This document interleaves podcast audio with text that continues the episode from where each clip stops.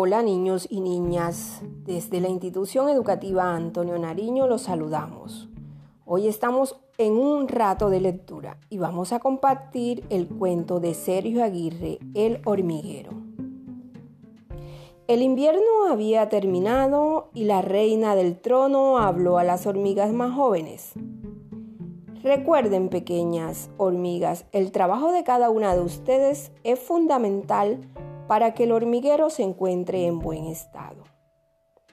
Entre las hormigas jóvenes estaba Pampi, una hormiga que se destacaba por ser más pequeña que las demás.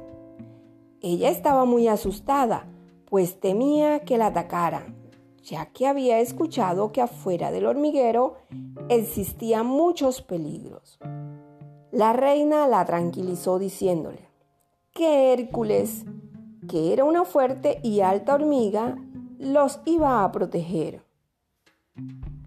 Hércules era nuevo y carecía un poco de experiencia.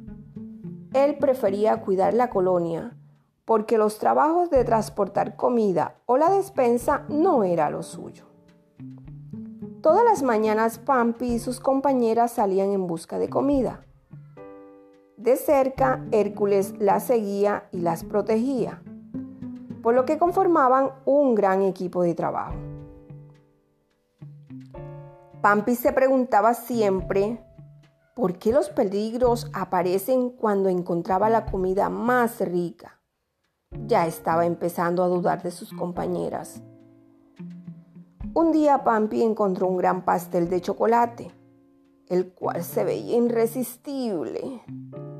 Rápidamente llamó a sus compañeras para llevarlo al hormiguero sin embargo, el buen Hércules les avisó que entraran al hormiguero porque se acercaban avispas. Las hormigas huyeron al hormiguero, pero Pampi, que tenía dudas, decidió quedarse entre la hierba. Hércules se quitó la armadura y quedó como una hormiga normal y comenzó a comerse todo el pastel. Y las avispas nunca aparecieron. Pampi estaba muy enfadada, pues Hércules era un mentiroso que solo le interesaba satisfacer sus deseos. Luego de pensar bien, Pampi optó por no enfrentar a Hércules en ese momento y regresó al hormiguero y les contó a dos de sus amigos lo que había descubierto y juntos organizaron una fiesta especial para Hércules.